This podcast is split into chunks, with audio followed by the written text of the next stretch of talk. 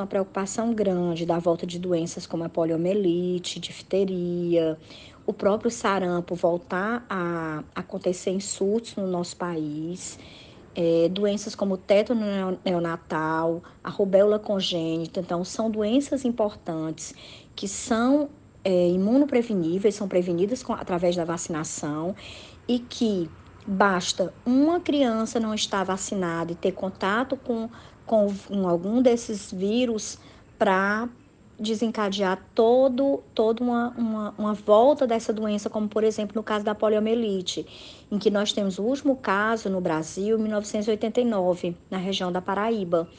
E, e, o vírus ele continua a circular em regiões, em várias, algumas regiões do mundo, né, como Afeganistão. E hoje as pessoas viajam, as pessoas circulam.